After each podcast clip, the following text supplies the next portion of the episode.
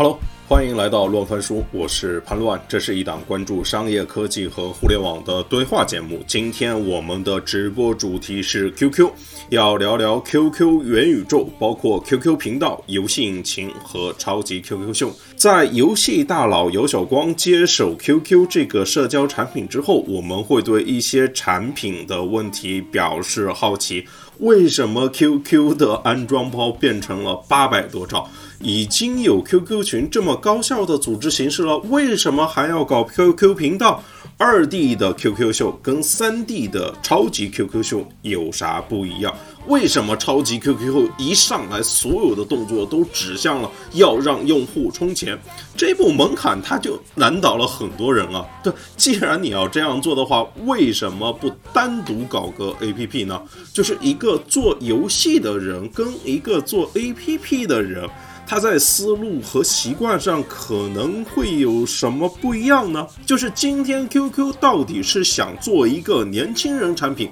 还是要做一个全民的通用软件？就是 QQ 到底应该做一个超级 APP，还是应该去孵化更多的 APP 等等这些问题吧。就是元宇宙这件事情啊，它肯定还有很长时间才有可能到来，所以说。对于今天 QQ 的尝试，我们只是来稍微的做一下复盘，然后去展望一下可能性。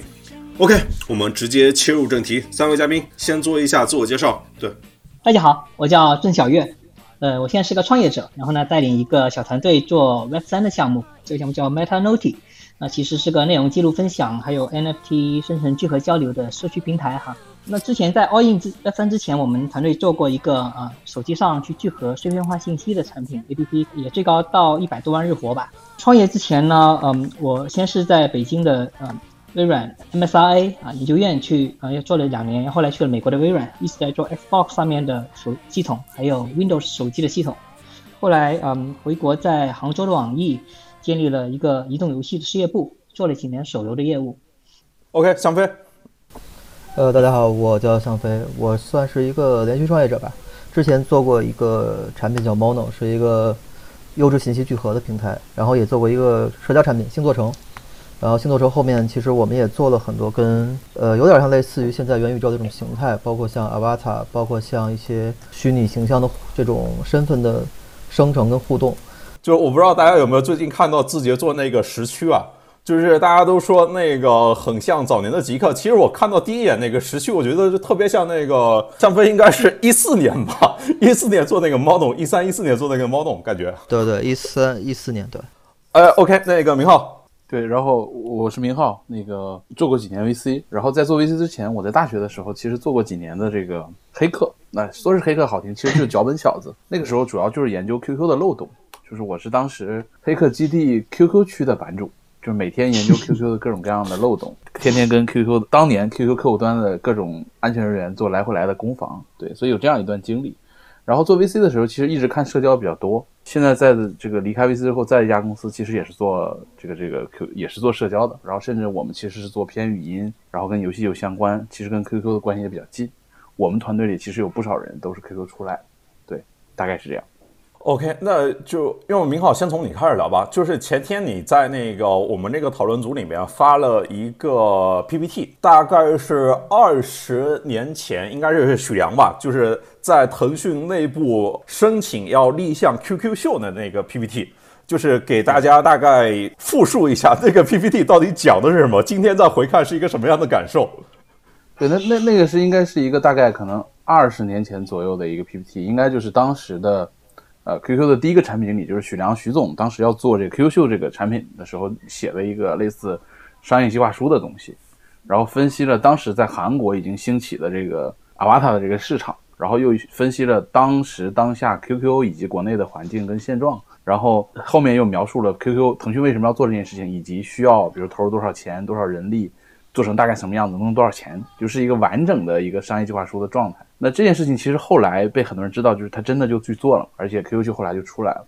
对，然后很巧的是，我们之前去上周定了这个话题，然后在定话题的第二天还是第三天，我在另外一个群里有人问大家有没有这个 PPT，有人就分享出来。其实这个 PPT 之前也看过，但没没有没有存。然后那天晚上分享出来，我又看了一下，就发现就是其实我们今天要讨论的很多，比如元宇宙也好，Avatar 也好，虚拟世界也好，呃，计算机图形学也好，甚至一些偏形而上的社社会学的管理伦理这些事情，其实在当时那个 PPT 里面已经都有涉及了。那其实相当于就是重新随着这个二十几年的科技技术的变化跟发展，就是三 D 引擎的变化、计算机 AI 的变化，呃，移动互联网的变化，然后呃底层逻辑其实没有太大的变化，但我们相当于又重新再来一遍。轮回。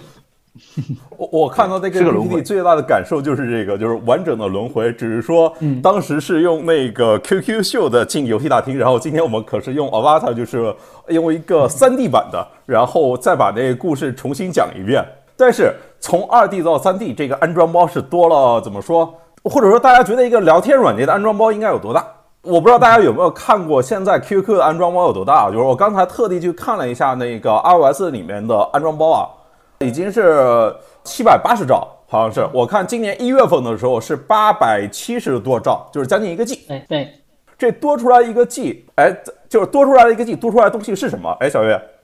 哎，我我我来讲讲，就是说 QQ 它在今年一月份以后整合了一个，像很简单，就整合了虚幻引擎啊，整合了一个引擎，一个三 D 的引擎在里面。那虚幻 Unreal 啊，这个呃 Unreal Four 虚幻四。那这个引擎其实呃，应该很多人也也听说过啊，它其实是当今世界上两大通用的 3D 游戏引擎之一啊。另外一个叫 Unity。然后呢，那些我们都知听说过很多的那些 P 很牛逼的 PC 游戏啊，还有主机游戏，其实大部分很多都基于 Unreal 开发的，基于虚幻开发。而官方的说法是说，在现在已经公布的次世代主机，就是微软的 Xbox 和索尼的 PlayStation，对吧？在里面有百分之四十八的游戏都使用了。虚幻引擎，比如说可能是最新的有一些，比如说新一代的像巫师、还有古墓丽影等等等等，还有很多。以及其实前段时间国内出圈的那个游戏啊，黑神话悟空啊啊，甚至包括其实原神的你还有也是刚买了就 Unreal 的使用权，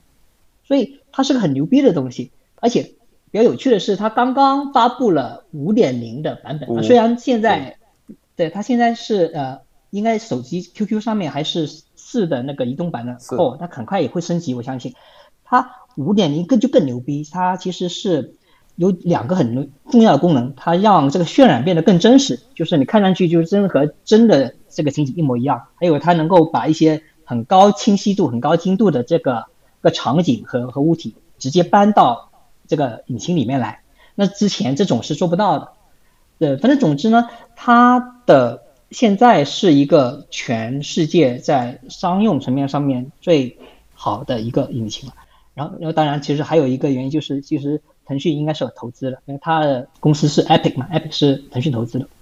然后，虚幻引擎它其实不仅仅是在啊游戏领域了，它其实在其他的像一些广播影视里面也能看到这个引擎的作用。有些美剧已经是用这个引擎在做的了。它的官网上面它是这么这么描述自己的，他说是啊世界上最开放和最先进的实时 3D 创作的平台。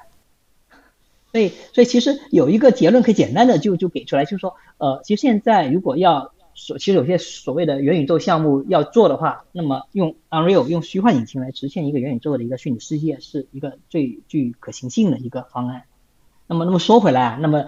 一个 QQ 整合了一个虚幻引擎里面，它其实如果是我们希望，比如说哪一天 QQ 展示一个类似原神，甚至比原神更牛逼的一个虚拟世界，它其实技术底层已经已经 ready 了。只是说后面 QQ 要做什么，这是我的一点想法。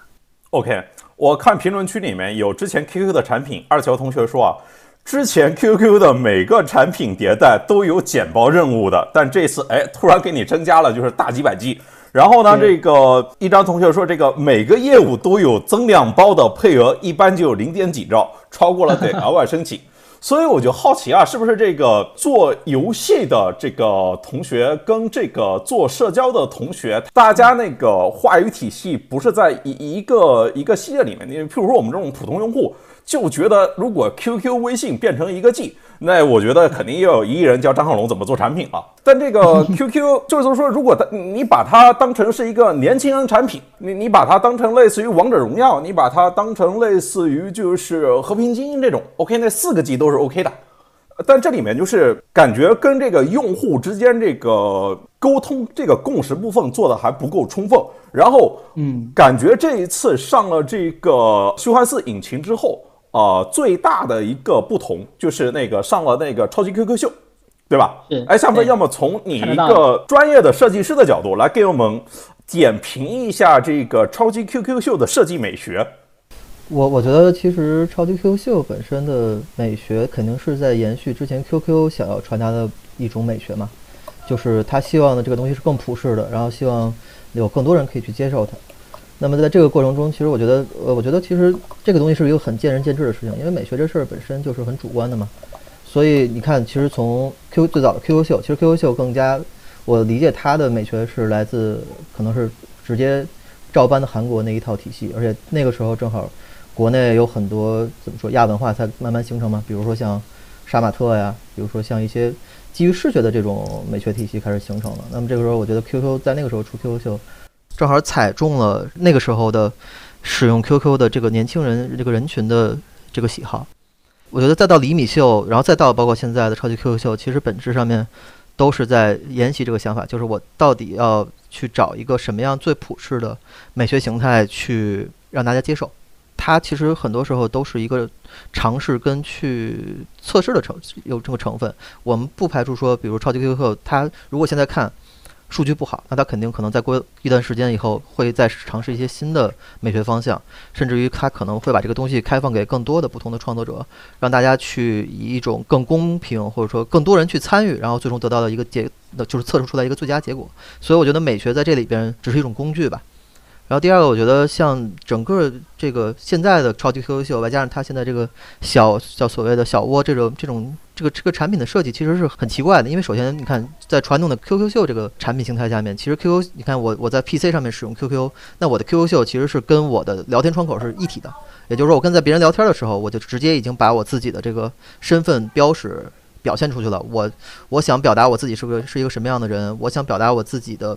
我想去炫耀我自己买了一个什么样新的皮肤，这些事情都是非常直观的，它发生在你跟别人交流的那个过程之中。而现在到了移动端的时候，之所以你看 QQ 秀其实中间下架了一段时间，然后上了厘米秀，也是发现在在移动端这样一个一个这样一个设备这种这种终端上面，其实你很难说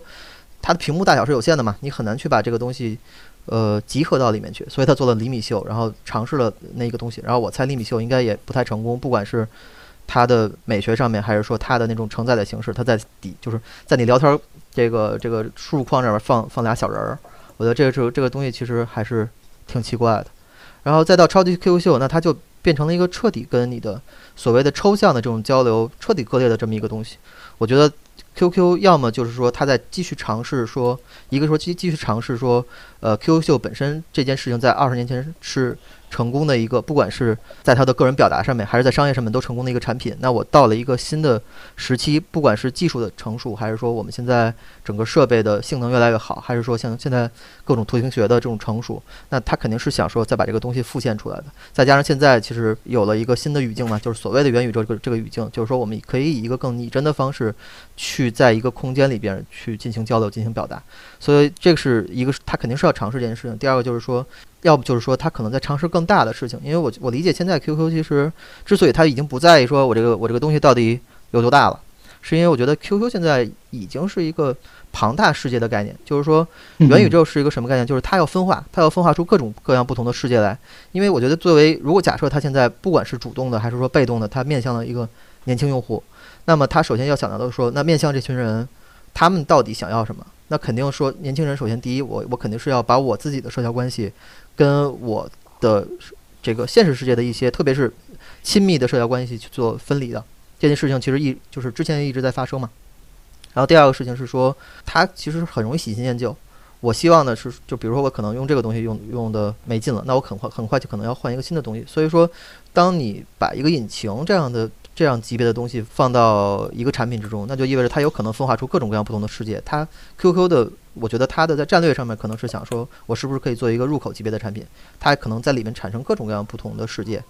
呃，这个世界可能是做不同事情的，可能是不同风格的。那么它可能基于某一种，就是在未来基于某一种创作者生态，它是可以去在这些世界之间进行穿梭的。也意味着它最终是想成为一个入口级别的产产品，然后去抢占所谓年轻人的这种第一数字身份。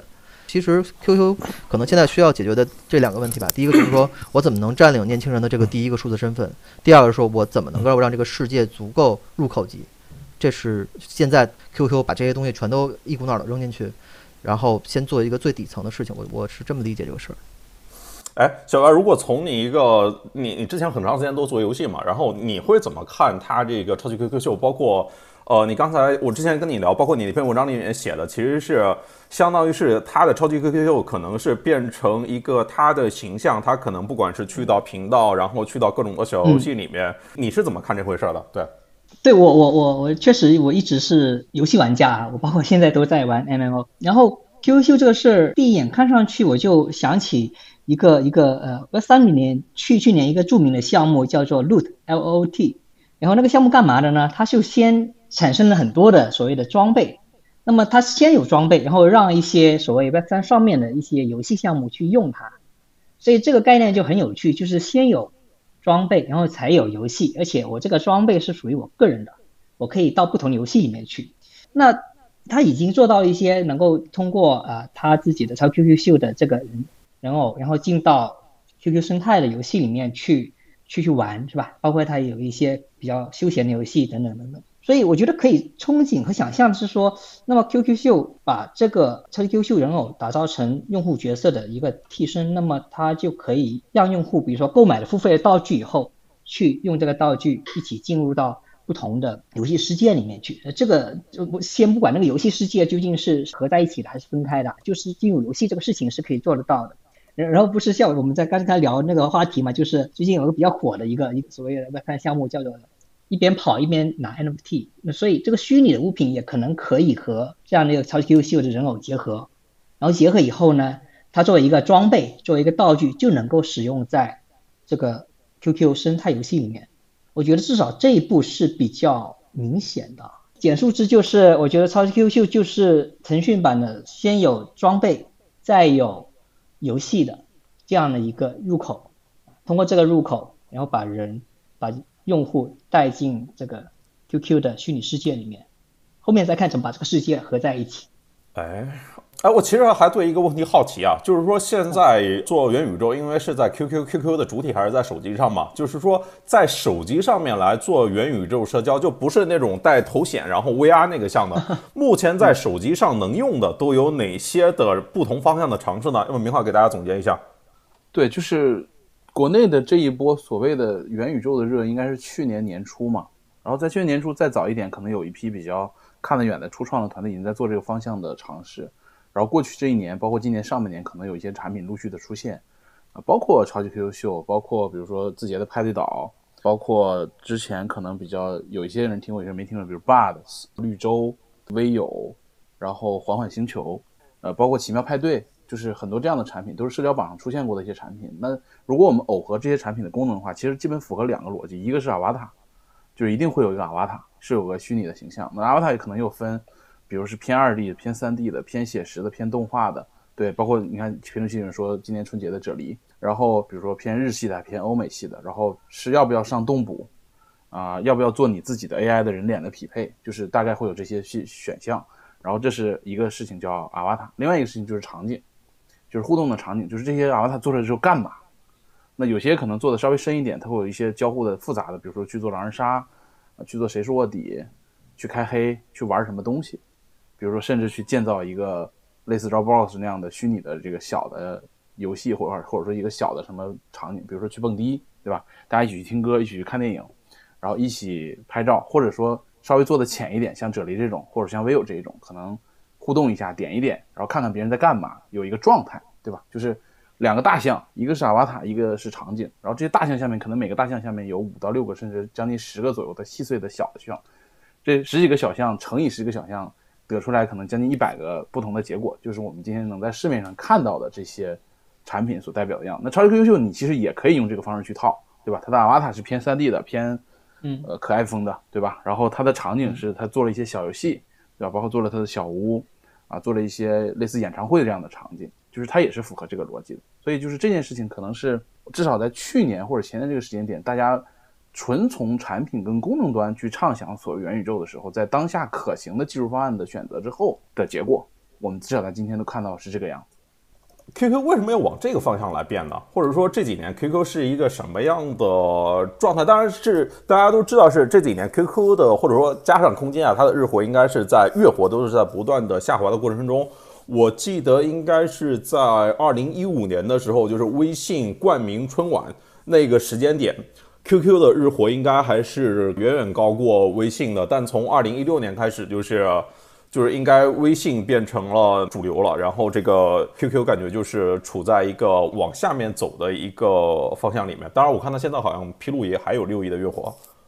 哎，呃，如果明浩从你这视角来看，你你会怎么看 QQ 这几年的变化，或者说它面临的问题呢？就是我今天下午还在想这个问题啊，可能在主流的语境当中，这些偏年轻人在用的产品就是不那么被认可的。就是你想嘛，一六年 QQ 到了巅峰，大概将近九亿的 MU 之后，数据一直在掉，然后二零年是掉到可能七亿，然后今年大概六亿到五亿是这个样子。我觉得对于 QQ 而言，最担心或者当时最被动的应该是微信超过 QQ 那个时候，但是这件事情可能已经过去几年了。QQ 在过程中，整个团队的角色也在发生变化。它从原来腾讯唯一的核心的拳头产品，现金流的巨大来源跟关系链的所在，它它原来是最核心的这个这个角色跟定位。然后慢慢慢慢变成退居二线，对吧？然后整个团队的这个角色跟定位也有调整，然后甚至主要的负责人也在过程中做过很多努力，对吧？看点也好，厘米秀也好，就是各种各样的尝试，对吧？信息流的这个尝试也好，但是从执行情况来看，它就是大家的尝试并不那么理想，或者说没有达到把 QQ 再拉到一个更新的高度上。但是反过想，我们想 QQ 已经是一个二十多年的产品，它的这个生命周期已经足够长了，那所以。当他过了那个努力，然后发现还是没有办法逆天改命的情况下，那就是想新的辙是什么？那其实，在过去这两年左右时间里面，我觉得其实 QQ 在想，就是年轻可能是被动的，他不是主动选择年轻的。我觉得，尤其是因为微信可能变得都是成人了，所以年轻人都在 QQ 上。那针对这批人，就像刚才咱们嘉宾讲的，针对这批年轻人，到底 QQ 应该承担什么样的角色？他对这些年轻人到底是什么意义？是第一身份？是网络身份？还是什么？那针对这些。意义要做什么样的场景跟功能，所以有了过去这一两年的很多尝试，然后又因为可能去年，我觉得腾讯内部也对这件事情想了很多，要不然也不会做一个实际意义上的最大的管理负责人的调整，尤其是又让一个做游戏的，而且是在游戏里做的非常成功的一位呃 IEG 的工作室的老板来监管 QQ，然后让 QQ 的当时的负责人去，呃一位应该是去了 TME 对吧？然后有一位是去干嘛我不知道。然后 QQ 想在这件事上用别的视角的方式来做一些更新的尝试跟调整，以游戏也好，以计算机图形学技术也好，还是以类做 MMO 的方式也好，来去把这件事情看能不能给它一个新的变化跟新的动力。因为索性就是你不做这些事情，它的数据应该还是还是会掉。所以就它已经不是那个腾讯最最最重要的那个产品，它也不需要背那么多责任跟那么多的。现金流啊，收入的压力的情况下，让他去做尝试，我觉得也合理，对吧？哎，我想到一个问题啊，就是说，在你的认知里面，或者说在你认为里面，QQ 它是一个年轻人产品，还是应该往一个更加全民的通用产品去做？我有一个想法吧，我觉得其实首先微信肯定是一个，它是奔着效率工具的这个方向去做的，它就是在想去代替旧有的这种通讯的低效，然后通讯的这种不畅通，以及通讯的这种单一化嘛。所以你看，自从微信出来以后，它所有围绕的事情都是先从通讯的多元化，比如说我可以发。语音，我可以发视频，我甚至于可以到后面我可以发资产，对吧？我可以发红包，我可以我可以转钱。它其实是在奔着一个说白了是你不可或缺的，就是你在这个世界上生存，你就得有钱包，你就得有，你就得跟别人去通讯。它奔着是一个非常非常刚需的一一个一件事情去去搞的。所以你看，你在微信里边加的人，要么就是说你你最熟悉的人，或者说你的一些呃现实世界的公共关系，要不就是你在各个不同平台。认识的一群不知道哪来的人，但是你加他的微信，但他本质上还是在讲通讯这件事情。我觉得，但是对 QQ 来说，它 QQ 其实从来没有讲过一个所谓就是通讯的这么一一个一件事情。我觉得 QQ 从它出现的那第一天开始，它就是一个虚拟世界的入口，就你想，你第一次使用 QQ，你干的事情是什么？你肯定是去找。我记得我是我第第一次用 QQ 的时候，我就是马上去找在线的人，对吧？然后我还记得我第一个网友叫蚂蚁，这个是这可能是我十五岁的时候做的事儿。那么其实到了现在，大家的行为其实没有变，只不过 QQ 还是在围绕这件事情去做。比如你说 QQ 做群，那么群这个东西本身就是一个非常公域的事情，大家是基于某一种圈层或者某一种，比如说兴趣爱好，然后大家做的群。但其实群里的人大部分都是你不认识的，这是所有人去第一个是去扩列的一个方式，第二个是让这个兴趣点。这和以及这个圈层的人群跟自己连接的一种方式，所以 QQ 群它本质上面还是一个你去是你虚拟世界的一个空间嘛。包括 QQ 到后来做的各种各样的事情，都是在围绕一个说它是一个虚拟世界入口的一个形态。所以我觉得年不年轻先不说，就是说我们可以看到之前说的一个现象，就是说我一个 QQ 用户等这岁数大了，我就不用 QQ 了，他觉得那件事儿是一个小孩用的，他很丢人。那是因为我觉得年轻，特别是小朋友、年轻人，他最大的需求其实是。第一个是说，我想去跟更多的人去交流，我渴望去有更多的社交关系，我渴望认识更多的人。第二个事情是说，我渴望去探索一个存在大量未知的世界。所以我觉得 QQ 它就是给了你一种可能性，让你去可以在这个世界里面去探索。所以，那你说，如果他说它是一个年轻人产品，那其实就是因为它有这种被探索的可能性，因为它太庞大了。然后我们回到就是今，比如今年大家说说元宇宙，比如像现在元宇宙的这些产品，比如说像像这个什么 Minecraft 我的世界，它用户年龄的中位数只有十七岁，Roblox 就不说了，Roblox 它十二岁以下的用户占了将近百分之五十吧，Discord 其实我估计一半用户也应该很小，然后 Discord 的用户年轻，很年轻，对，用户是很年轻的。然后我之前看了一个 QQ 的数据吧，就是说。QQ 这个说说就是他那个我们以前以前叫空间吧，他发那个说说，它基本上百分之七十都是来自于这个零零后的，所以说我觉得这个东西也是在说 QQ 在讲，还是在讲一个我如何去在虚拟世界里面去跟别人交流，以及在虚拟世界去探索这么一件事儿。所以我觉得它必然是在在现在这个语境下，它必然是一个年轻人使用的产品吧。那它就其实是一个相对来说更被动的事情，而不是说我主动选择了这个这个这个赛道或者怎么样。哎，你好。我同意啊，就是被动的，就是他并不是主动选择去做年轻人，对吧？谁谁也不会在九亿 MAU 的时候，我说我要降低我的 MAU 去拥抱年轻人，我觉得这不太现实。但确实，你你看，在社交领域，大家有一个观点是说，年轻人就是未来嘛，就是大家会去投。你当年 Facebook 也是从大学起来的，对吧？然后很多新兴的、很潮流的移动互移动互联网年代的。社交类的产品都是从比较偏年轻的用户的爆发出现的，就是大家是期望，包括 B 站为什么大家去买，也是因为年轻人，对吧，在那儿。但这件事情可能会因为，比如中国人口结构的变化，对吧？然后智能机的普及乱七八糟，这件事情可能未必如大家之前所想的那么的绝对正确了。从规模角度来讲，对吧？年轻人不用没有那么多了，对，那怎么办呢？所以就是说，虽然可他们可能是这个年轻人的。进入网络世界的第一入口跟核心的身份所在，但是当他们变成熟之后，他可能就抛弃。就这个事情其实也困扰 Roblox，因为 Roblox 一直在要要要去强调跟解释，当美国的用户过了那个十八岁的那个要求的时候，他就会离开 Roblox。这件事情对他来讲是一个没有办法去解决的解。嗯哼，那 QQ 未来是不是也会这样？如果他真的拥抱了年轻人的话，对吧？所以我觉得挺难的，真的挺难的。对，我觉得大家的一致观点都是说，QQ 它选择年轻化，它是一个被动的选择，它是一个被动的结果，倒不是说这个团队主动的想要去做年轻人群体，不然你没办法解释为什么 QQ 每一次换老板的时候都要推一个什么简洁版，就不管是那个 Team 版还是那个 APP 里面出一个简洁模式，对吧？如果真的是年轻人，王者荣耀怎么从从来没说搞个极速版、简洁版呢？对吧？就是这肯定是说明他们一直都是在拧巴的这个状态，因为当年 QQ 跟 M 三，他可以说我靠年轻人，我靠群聊，然后我冲出来了。但问题是我们八零后人口本来就多啊，这个，然后你你想想后来像我们追右，然后像 So，然后你像就是包括探探这一些，所有号称做年轻人产品的，就有几个真的能够突破千万日活 DAU 的。就是即便突破了，也很快掉回来了，逼着大家在小用户规模情况下就要做收入了。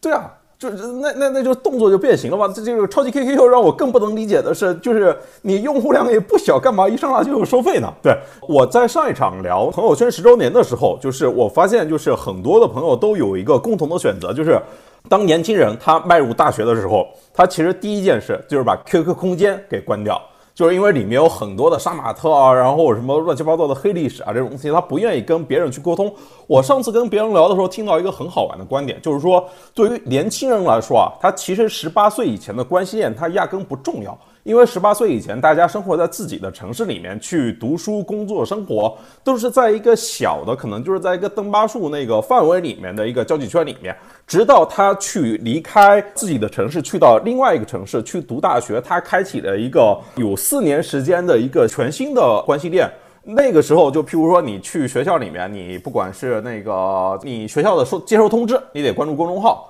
对吧？然后你给饭卡充钱，你也得那个使用微信支付。你周边的所有的商业场景以及白领用户，当然微信对于腾讯这个公司最大贡献，可能就是帮他做出了白领这个用户群吧。就是呃感觉这几年这个市场啊，逐渐的是被白领用户定义的，就它不再是以年轻人。就是如果我们真的回头看啊，这几年真的不是年轻人在定义着市场的走向。真的是这个白领级这个年龄段的人群在真的定义这个主流产品的走向。对，OK，这样聊的话，就是聊到 QQ，它其实也是有历史包袱的嘛。就譬如说刚才向飞说到那个它的群，对吧？大家记得当年自己可以建多少个群？有印象吗？对，好奇到十六级太阳可以建一个群，最早的时候，对吧？对。后来会员可以建一个，嗯。然后还有什么？我当时记得最高好像是建四个，应该是。其实没有今天的这个聊，我还真的是已经忘记了，当年建群是需要权限的。进群是需要你得至少有个太阳，或者你得充个会员，然后群里面就是默认就一百个人普通的群，然后你想要那个给他更加的扩列的话，你你你得给他继续充钱。还有印象吗？就是建群这个事情，不是那个每个人都可以有的权限哦。权限。当时它还是一个不跟会员权益和等级收入是绑在一起的事情。早年的 QQ 群啊，包括现在的 QQ 群啊，都是要收钱的。你看，跟微信不一样，微信是谁随便拉三个人，跟你拉五百个人是一样的。但是你看 QQ，当时后来还曾经出过一个东西叫讨论组，我不知道大家有没有印象。QQ 里面的讨论组跟群不是一个东西哦，就是那个讨论组，可能你是聊着聊着，它就那个可能过几天，这个讨论组就要自自动消失了，对，不然的话谁去充会员办群呢？对吧？对，它是个暂时的一个群聊哈，群在 QQ 里面其实就看成一个比较固定化的一个组织形式。其实是群跟讨论组是两个产品。当然，如果我们在微信里面看，就完全是就一个产品了。当然，这也跟那个不同的时间周期有关系啊。就跟那个刚才明浩聊的，可能是在微信起来之前，腾讯这家公司是要靠 QQ 养活的。早年我们都是说 QQ 是老大哥，微信才是小弟啊。就是微信还曾经用过一个域名，后来被办掉了，就是 next 点 QQ 点 com，还有印象吗？你想干啥？上线了，就是可能就是一两天，然后就被下线了。就是当年是 next 点 qq 点 com 这个域名跳转的是微信，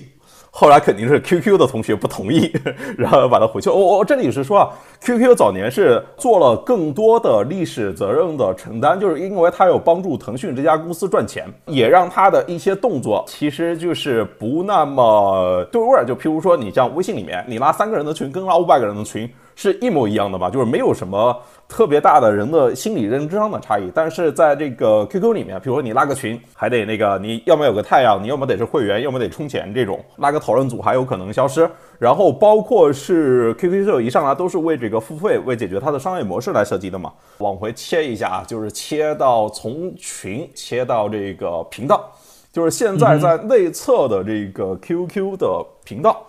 哎，向飞，你你那个应该使用一段时间了，就是你对 QQ 频道是一个什么样的观感呢？它是更像 Discord 还是更像贴吧呢？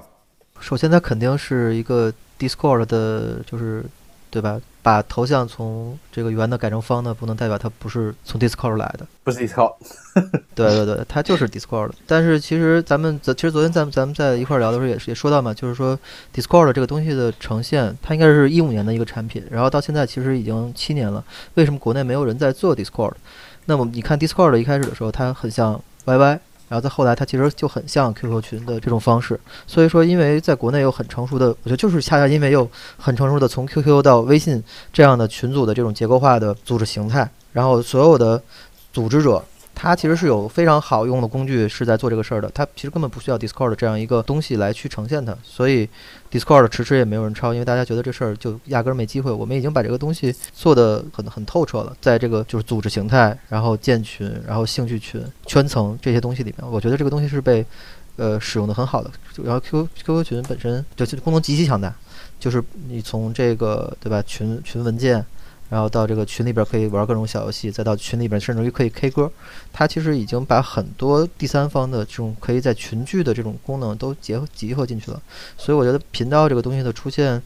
是一个，就是它就很奇怪。所以说，因为 Discord 本身，因为你在其实是在一个讨论组里面增加了一些频道嘛，相当于它叫 server，在 server 里面增加了一些频道，那么就意味着它可以把很复杂的这种组织关系去进行分化。如果说你这个组织者有非常高级的这种需要，比如我我有一堆我可能可能十几万这个群的居民，那我就需要去对对它进行分化，不同的人进入到不同的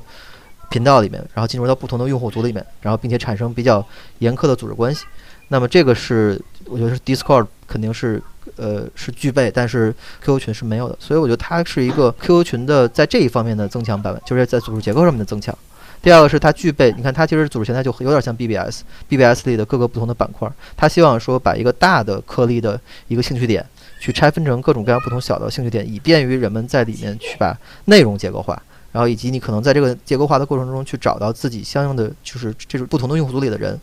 这样的话是可能是一个方便的事情，但是它的带来的缺陷也很明显嘛，就是你。你其实其实 Discord 它层级比较深，它多了一层。那这个东西，你看 Discord 其实里边很多 channel 里边是没人说话的，或者说它的活性是非常非常差的。那么，所以我觉得突然出现一个这样的 QQ 频道的东西，然后而且它是再去找 Discord 这样的产品去进行尝试，我觉得是不太对的。我我我来讲一下我的想法，就是关于 Discord，就是因为我们的产品，其实我们自己工作上面产品社区就是建在 Discord 上面的，包括我们也去不同的一些社区里面去。宣传啊各种，Discord 里面有有些很大很大的超级社区，比如说像原神，原神的 Discord 的社区有十几万的活跃，就是在线用户，是很很可怕。对，它可以确实像 刚说的，就是它可以表现一个特别特别复杂的一个组织结构，但也可以很小，是吧？但是因为 Discord 也另外一个很大的特点就是开放性，我觉得这点是当前的 QQ 群也好，或者是微信群做不到的。我其实之前跟贴吧，然后跟那个 Animal，就是这几个产品的哥们儿都聊过啊。其实游戏都是其中的显性的需求，譬如说 YY 当年可能也也是吧，就可能是对巴拉巴拉。之前小月还聊过，可能畅想一下，可能是 YY 加贴吧才是那个合理的那个 Discord 的形式。对，然后可能是说腾讯有游戏，它有王者优势，然后有大盘数据，然后可能也是从这个游戏品类，然后来做这个陌生人的兴趣社交，然后再来做这种粉丝二次元的这些的品类这些东西，但感觉它就跟群不是冲突的嘛？到底有几个人？真的能够用好那么结构化的事情呢？就比如说飞书，它那那个文档里面啊，有一个东西叫资料库。我真的就不相信有几个团队真的能够把资料库那玩意给用好，就是公司内部的 wiki 啊，那玩意成本他妈忒高了，得人得，而且它是一个树木条状的一个结构啊，这就是反直觉了。现在你看，所有的东西都是在偏向于时间流，对吧？都是不管是朋友圈什么抖音、快手啊，全部都是 timeline，然后一条都刷到底。然后它还来一个板块状的一个，就是类似于天涯那个树形结构来给你来。就是真的是对于今天大众用户的门槛，绝对是感觉挺高了啊。所以是 Discord 也会有个高门槛，或者是 QQ 频道，如果是把组织性视为一个它的特点的话，也会有高门槛。哎，明浩，对，就是这两天，因为是这样的，QQ 频道之前我一直没有用，这两天特别巧，我们原来有一个，因为上海疫情，然后有一个行业的这种互助的群，就游戏行业互助群，然后这个群是五百人的微信群，呃，其实沟通效率非常低，因为疫情期间信息特别多。大家又问什么小区的团购啊，各个地方乱七八糟各种各样的事情。其实你不翻聊天记录，你即便翻聊天记录也很很麻烦。然后群主需要一遍遍的用群通告的方式告诉大家，比如说我们有一个腾讯文档，大家可以去访问，对吧？然后有什么共性的问题，大家可以去看。然后昨天这个群解散了，为什么解散？然后那个群主说大家去频道，不要在这里了，这里效率太低了。然后所有人去频道，然后但是有很多人就会。抵触说，第一就是大家很久不用 QQ，第二大家很多人进去之后发现频道真的太复杂，就是对于一个你像我们，你想游，它是一个游戏行业的互助群啊，这里面都是游戏行业从业者啊，大家都会觉得太复杂了。当然，可能因为这个群主真的是非常尽心尽责，把这个架构设计的非常的清楚，就各种各样什么求医问药的啊，小区团购的啊，什么给我找工作的，对吧？还有找工我们还有那那那那招，就是就是衍生出来的各种各样的需求，它分了好几个板块，然后大板块下面又有小板块，小板块上面下还有讨论组，还有权限。然后我们比如我刚进去，可能只能在那个最最最。基础的那个公共聊天组来发言跟查看，然后甚至不能查看上一个大板块的内容，然后你要需要各种各样的权限升级才能进去。然后我就觉得啊，算了算了，反正对于我来讲，对吧？可能因为疫情也过了那么长时间，我也不需要什么互助了，算了，我我不扯了。我觉得跟我差不多感受应该挺多的。这里面我其实想到的是一个 Windows 跟那个 Mac 的一个区别啊，就是。我不知道大家有多少人能够熟练的使用文件夹这个东西，就是那个一层一层的目录啊。这个我自己平时都是直接全部甩在那个桌面，或者说下载那那那几个里面的。就是说我从来没有这种整理的这种习惯。那是你习惯不好，不是我 习惯不好，是大部分人没有这个习惯，是这个习惯它是有门槛的，像是频道。和超级 QQ 秀明显是两条不同的产品演进路线，对吧？其实频道这个事情，你让我更想起之前的一个什么产品呢？就是当年我们最后的竞品。QQ 的兴趣部落，就是当然那个产品形态更像贴吧一点啊，就是它可能是可以承接 QQ 里面的，也就是腾讯体系里面的游戏、动漫、小说、厘米秀那些东西啊。当然这些就是我觉得这这个脉络，就是你像从 QQ 群讨论组，然后包括到看点，到兴趣部落，到小世界，然后再到这个频道，感觉都还是在围绕着。让关系连接的更紧密的这个象限里面的，但是当他去做就是 Avatar，然后当他去做超级 QQ 秀或者是其他的东西，感觉都还是想在一个新的产品形态里面，就是让用户连接的更紧密，感觉都是让用户连接的更紧密啊。当然还 还有一些可能去触达那一些可能之前不用 QQ 的用户。部落下线还是很可惜的，有不少圈子内容，因为贴吧这个事情，你跟你你看看百度就行了嘛。就是贴吧这个事情，当百度自己要做信息流的时候，贴吧的位置就显得稍显有些尴尬了。就它的结构跟它的过往的这个排列组织方式，跟今天这个时间点主流的以 feed 流跟 AI 推荐的这个方式是相背离的呀。就是那你怎么揉进去呢？谁的优先级更高呢？然后谁能承载更多的广告呢？对吧？谁能带来更多的收入呢？就是又回到这些庸俗的问题上，嗯，哎，就就是现在这个，哎，比如说小飞，就是从你从你来看，就比如说就是阿瓦塔这个事情，就是不管是之前的李米秀，还是他们那个独立的卡普，其实都没有这种验证自己的价值就已经被下线了嘛。其实包括这里，我理解也没有完整的验证自己的那个价值。我是说，从从你这边来看，就是说超级 QQ 它会带来什么新的价值吗？你像。卡普他也可以有自己的家，也可以邀请朋友来玩，也可以有 QQ 秀来穿搭呀。就我是说，点就是在于这种，他怎么能够更好的做内容、做 UGC 呢？对，我说它带来新的价值，它是什么？从你这边来看，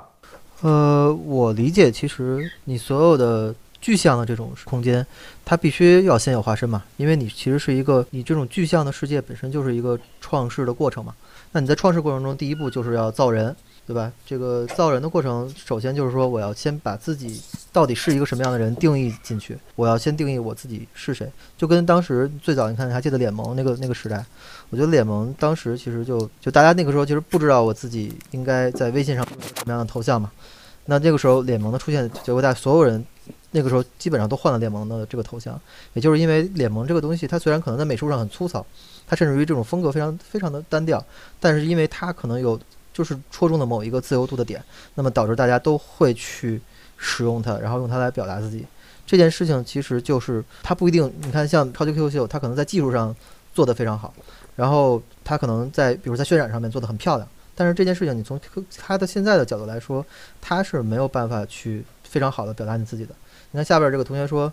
说虚拟形象的设计可以开放给用户，我觉得那在最后就可能是这样。你就就像，其实你看像 VR Chat，VR Chat 这个东西其实很亚嘛。它之所以会亚，它也是因为我可以去按照我自己的想法去创造一个化身，这个化身可能是我的一个人格的分裂。我就想用一个特别奇怪、特别张狂或者特别混乱的形态去示人，那也没有问题。然后这个这个形态就是我想去表达的。那么这种表达到底可不可以被满足？我觉得这个事情是一个是一个一个化身蛮重要的事情，因为它代表了你在这个世界里边想传达出来的你的外在的这种表象。就像你看，在比如说《头号玩家》这个这个这个电影，你看到就是大部分每个人自己的形象都是不一样的，他甚至可能可能可能是个怪物。然后你看那个最后有一个那个有有个女生，那个黑人黑人女生，她其实，在在游戏里面的形象是一个就是特别粗野的一个男性的角色，这是她其实内心的一个虚拟的幻化。所以我觉得这个这个东西是是很重要的，就是我我要能做到自我表达，这个是。咱咱先不说它后面有什么价值，而是说这个不这部价值做到之后，我们才能去聊说我们在这个世界里边是怎么做的。那么还有一种可能性就是说，在虚拟世界里边，我们可以按照某一种规定去，某一种规定的方式去幻化自己。就像比如在动森里面，动森虽然是一个游戏风格很统一的东西，但是当你去幻化自己的时候，其实你是不自觉的把自己的这个角色感投入到了那个游戏之中。那是因为其实。游戏跟虚拟世界还是不太一样的。游戏本身它是有它是有任务的，是有方式的，它就更像是一个这个表演。你在里面其实是按照一定的规则去表演。但回到开放世界这个东西来说，那它其实是一个是是在讲一个线上生活嘛？我怎么生活在这个世界里面？我我用什么样的方式去示人？我在这里面怎么工作？怎么劳动？怎么社交？怎么去产生资产的交换？这个东西都是一个相对来说更应该是一个更自由的状态。所以我觉得，一个化身的意义，它的价值不在于说它这个化身本身，化身只有只有说你你比如说你这个方式是不是被大大家接受？比如说，可能啫喱就是被大家接受的这么一个形态，那么或者说可能这个脸萌就是被大家接受的形态。那一旦你接受了以后，我们再去讲后再去讲后面的事情，后面我们怎么去创造一个合理的策略，去让大家在里边去去生活，这个东西其实是是是后面的事情。就其实是说，目前超级 QQ 这个美学还没有击中更大多数用户，对吧？因为它不是那个大家主动愿意来用，然后并且去广泛传播的一个产品。它不像当年的脸盟或者说年初的啫喱这样的产品。呃，当然，我觉得也可能跟它一上来就收钱也有那么一点点的关系。当然，一直会对这个非常的纠结，上来就收钱。反正这个是我一丁点。呃，如果有谁能够告诉我原因吗？就为什么换任何一件衣服都要收钱呢？他测付费点呀，付费率啊，因为他是做游戏的呀，对吧？游戏都是这么来的呀。而且 QQ 秀之前这个这件事儿本来就成立过，对呀。现在也还在测试阶段嘛，可以认为就是说他可能还要寻求比较。哦，反正这这个点看不懂啊。然后当我但我之前跟那个参与过这个项目的同学聊，他说超级 QQQ 这个能力呢，就是以后可能是会有很多种可能性。就是说天美也有很多 IP 啊，就是像之前那个天天飞车里面的小橘子，就是一个虚拟偶像，也开演唱会。你你你看这个叙事方法是不是特别像那些 NFT 卖头像的人？这个叙事的逻辑是不是就是这样的？就扯扯到这里面，就是我想问一个，就是偏向于概念性的一个问题啊。因为今天的 QQ 是由一个做游戏的老大来接管的嘛，就是我我我想问这个游戏这个中间，游戏跟社交中间那个界限它在哪一边？就是今天的 QQ 明显是把像 Roblox、Discord，然后可能还有 Soul 啊，可能就是各种的产品都打包的装在一个产品里面了。Roblox 它到底算是游戏还算社交？哎，小月。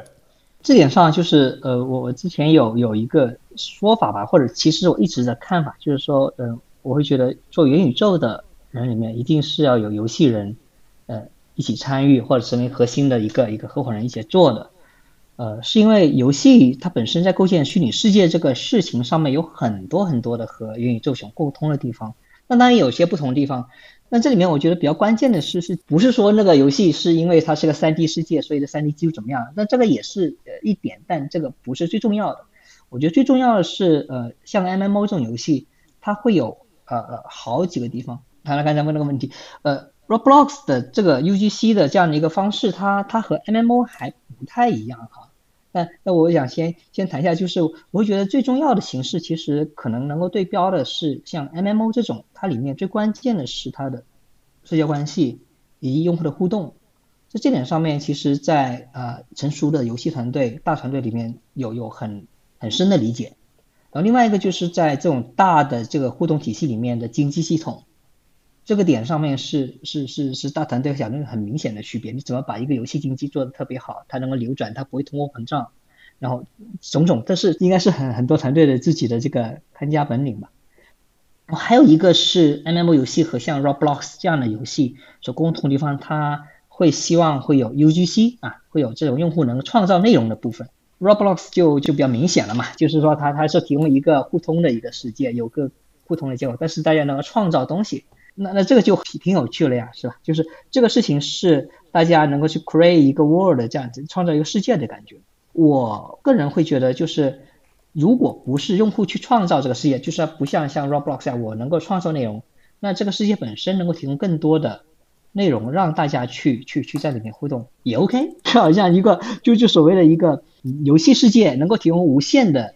内容，在大家在里面有去玩的玩下去的这样的一个这个镜头，能够建立起更深的这个社交关系，这样也是 OK 的。所以刚才举的例子说，Roblox 这种游戏形态，这种 UGC 的这种以及像 MMO 的这种游戏形态，其实都可以对标成未来元宇宙的某一种某种样式。那么说的远一点，就是最最终极的样式，可能就是像 Matrix 是吧？像黑客帝国里面那样的一个终极的世界，大家可以一直生在里面生存，就有点像像盗梦空间这样，你睡一觉在里面能够做各种各样的梦，我也不想不用醒来。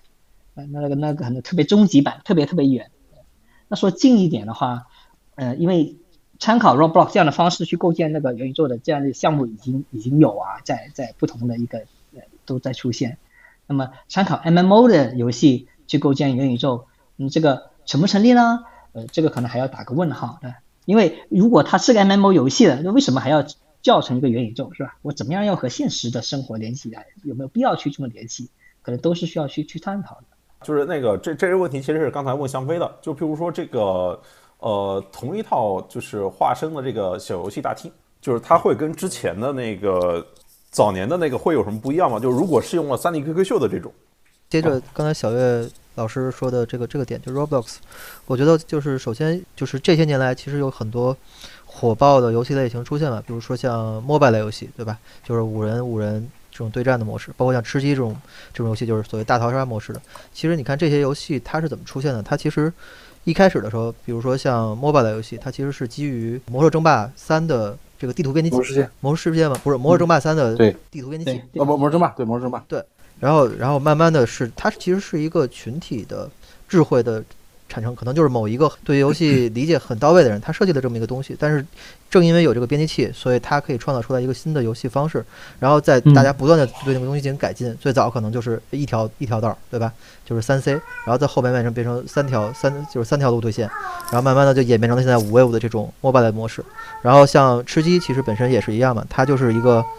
应该是它是什么游戏的堡垒？它是堡垒之夜的一个，是吧？也是不是不是是另外一款叫呃一个是一个射击游戏，对，也是个也是个 FPS 游戏，对。对，它是基于这样的一个游戏在用编辑器然后进行创作的，也就是意味着，其实，在我们回到 Roblox 这个游戏，其实本本质上来说，它是因为提供了更多的开放性，那么基于这个游戏，大家是可可能在里边创造出各种各样的。可能性来的，我觉得其实那回到回到这个超级 QQ 秀这个东西，你不其实你并不知道它未来要做什么。那未来也许它就是在做一个，比如把物理引擎放进去，我把一些创造性的工具放进去。可能因为以前的像 QQ 游戏大厅这种东西，那它就是个非常中心化的，就是我给你有什么游戏，你就你就玩什么游戏就完事儿了。那么如果说一个线上开放世界，它可能不光是创造游戏，我当然也可以在里边去基于一个集体智慧去创造出一个可能更新的、能够大流行的东西出来。那我也可能在里边创，比如像修购这种，对吧？最近很火那个修购那个舞舞厅嘛，我就是创造一个线上迪厅的模式。修购为店老板。对对对对，就是那这种东西，它基于某一种呃想象力，然后并且在人群中产生了共鸣，那么这个东西就完全不一样。我这个补充一点，刚才就是说 QQ 秀动森啊，刚才说动森，我会觉得动森里面他他提到一个有很有趣的事情，是因为这肯定有很多动森的玩家。嗯，都是里面用户是可以自己去去去打造衣服的。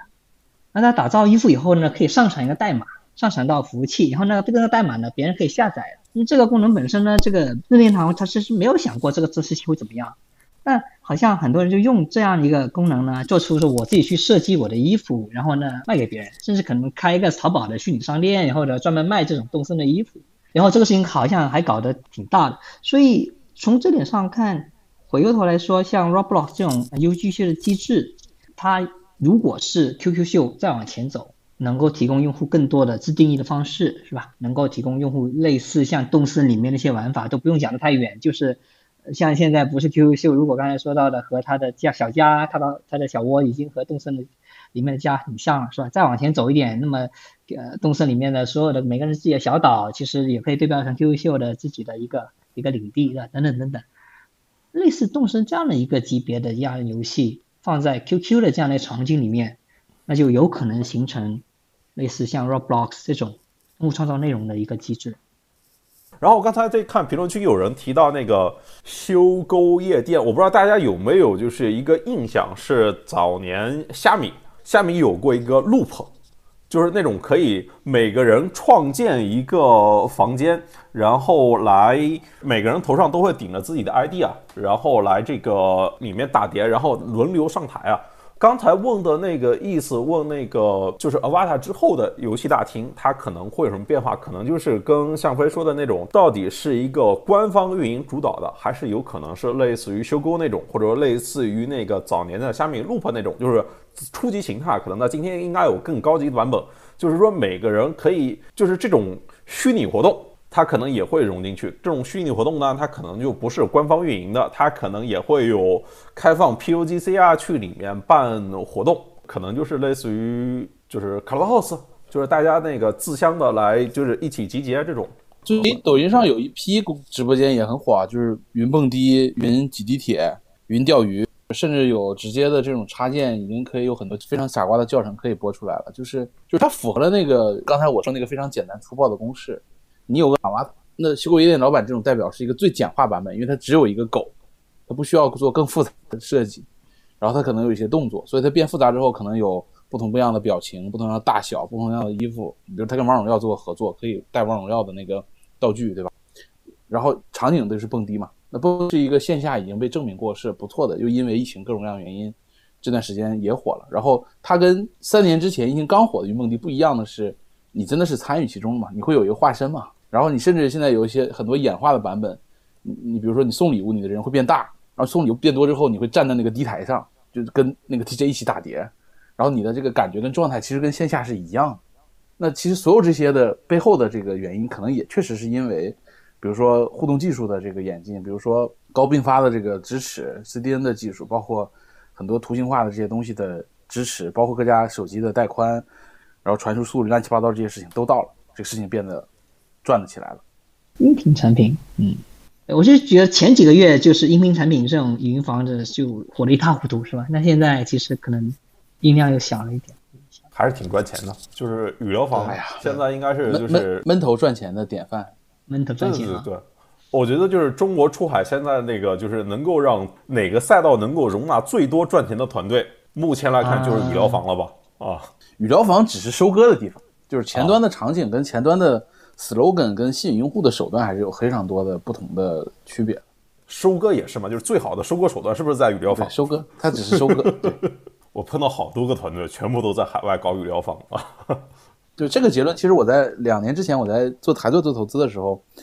我说就是可能也我们经常也聊过，就是社交这个领域，中国的创业者已经认清了，就是不可能再做到一个，你像陌当年陌陌是可以做到。一亿 MU 再去想商业模式的，对吧？嗯，我可以初期完全不考虑商业模式就怎么挣钱，完全不考虑。但是今天这个事情已经没有了，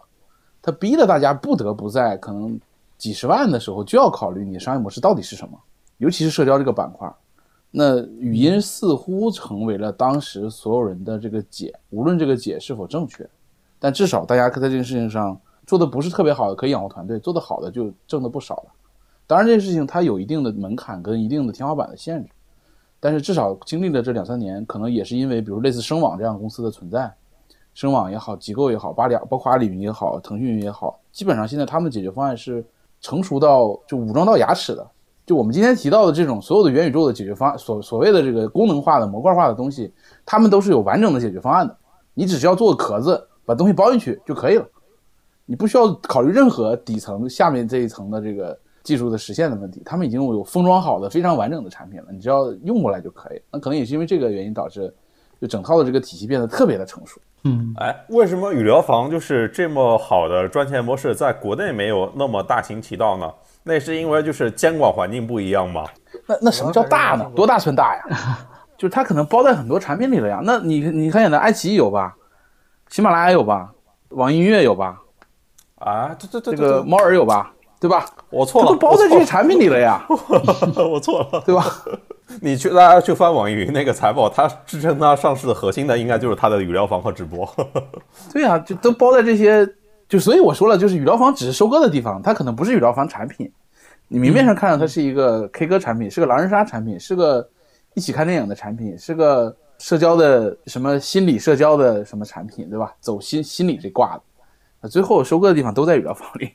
因为当时 QQ 频道内测的时候，我们其实跟频道的一些人聊过，就是他们是开放了完整的技术能力的，就是比如说我们想把一个类似语聊的业务，包括了开黑啊、工会管理啊，就是它这个整体的技术底层的架构跟技术能力都是 ready 的。就是你想弄，你只要有有流量，说简单，你有用户，你有这个前端的这个漏斗，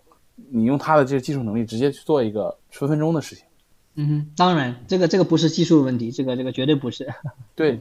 对，这是啊个毫毫无疑问都不是技术问题。对，它这个产品的形态最终走向哪里？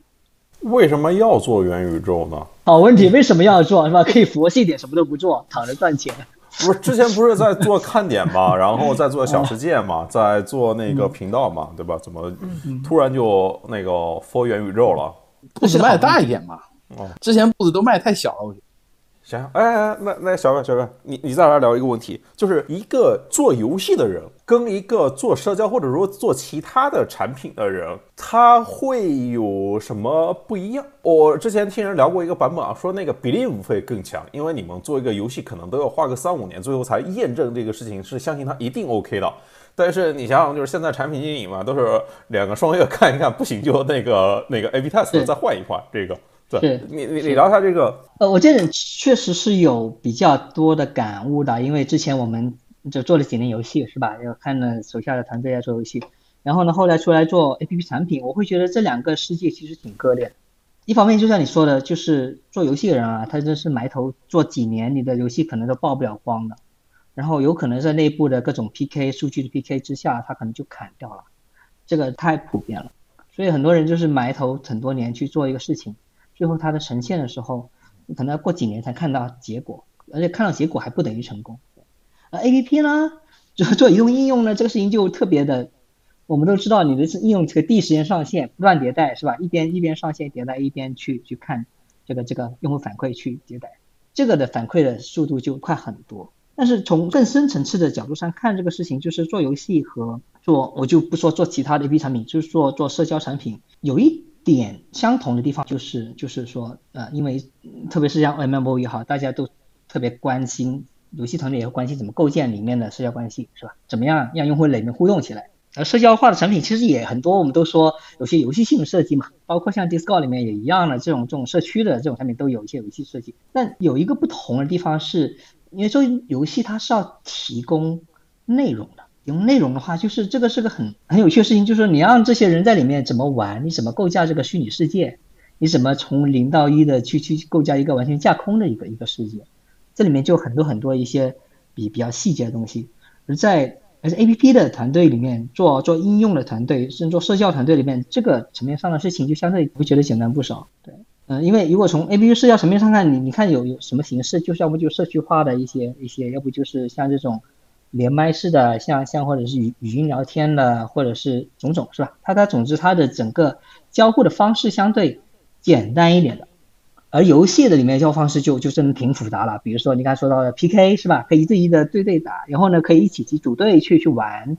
等等等，它它它更更多的模拟了一个虚拟世界。问题就来了，就是当如果一个现在的产品我从社交社区走向了元宇宙。那么这个事情就变得很复杂了，因为它它又又涉及到这个虚拟世界，所以才回头来说，呃呃，做游戏的人可能比较熟悉这一套。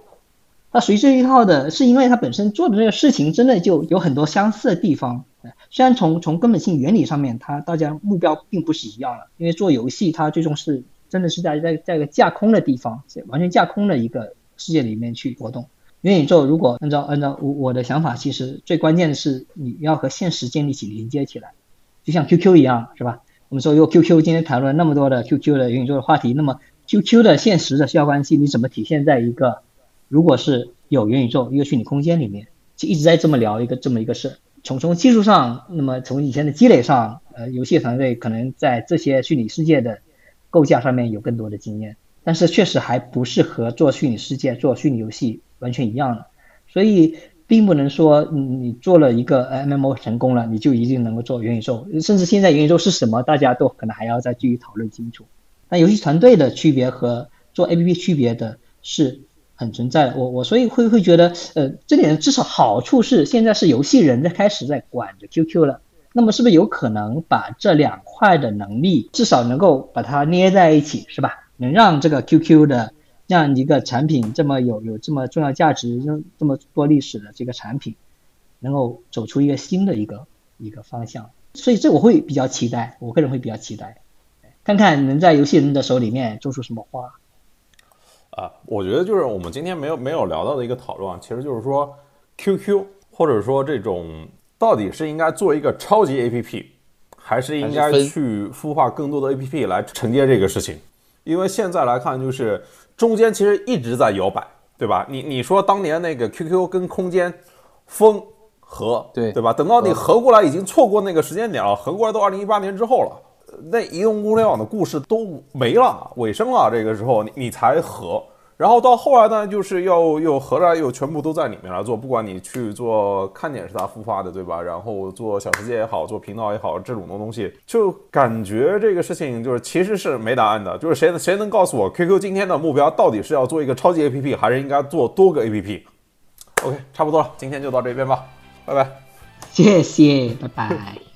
OK，今天就先聊到这边，大家可以订阅、点赞、评论、分享。如果还有什么想听我说的，欢迎在评论区互动留言。我们下期见。